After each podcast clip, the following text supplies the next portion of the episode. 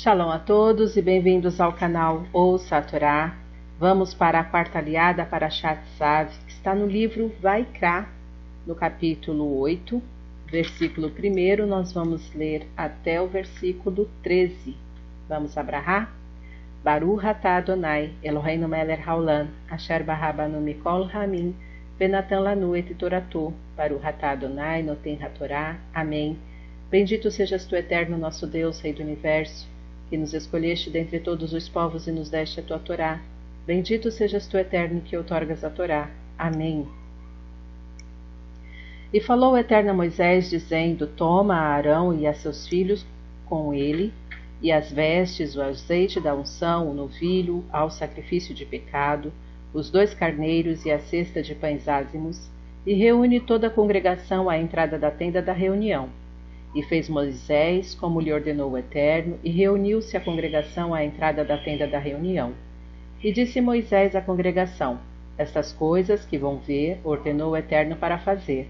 E fez chegar Moisés a Arão e a seus filhos, e os fez imergir na água, e pôs sobre ele a túnica, cingiu com o cinto, vestiu com o manto, e pôs sobre ele o efode, e cingiu com o cinto de adorno do efode, e ornou-o com ele e pôs sobre ele o peitoral, e pôs sobre o peitoral o zurim e o tumim, e pôs a mitra sobre sua cabeça, e pôs sobre a mitra na parte dianteira a lâmina de ouro, diadema da santidade, como ordenou o Eterno a Moisés.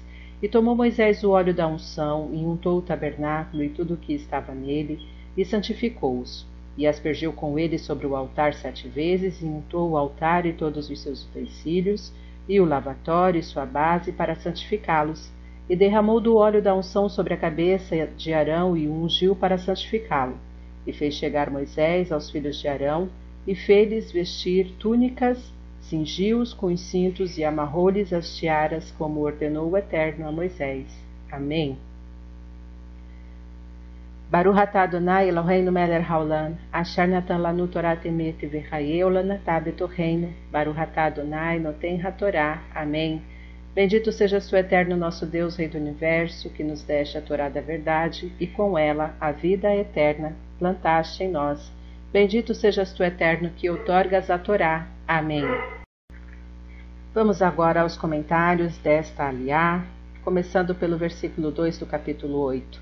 Toma a Arão. Os sábios ensinam que toma significa significava toma-o pelas palavras, isto é, convence-o com argumentos, pois somente pela força das palavras é possível persuadir as pessoas e levá-las a agir. A coerção, a compulsão e a violência apenas geram revolta. Versículo 8: Os Urim e os Tumim. A tradição disse que estas coisas eram um segredo revelado somente a Moisés. Jonathan ben Uziel traduz a palavra Urim como Or, luz, e Tumim como Tam, íntegro, portanto luz e integridade.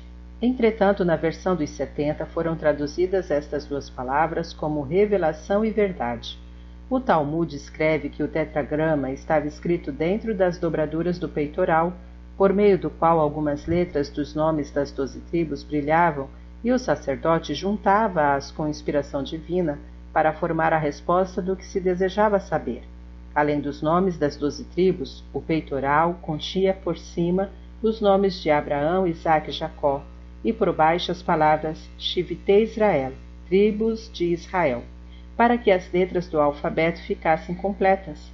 Consultavam-se os Urim e Tumim em circunstâncias extraordinárias. Moisés não fez uso deles, e Josué foi o primeiro a usá-los na divisão das terras e no caso do anátema de Aham, Josué 7, 14 a 18. O rei Saul não foi atendido pelos Urim, em 1 Samuel 28, 6, e foi por isso que ele consultou a Pitonisa.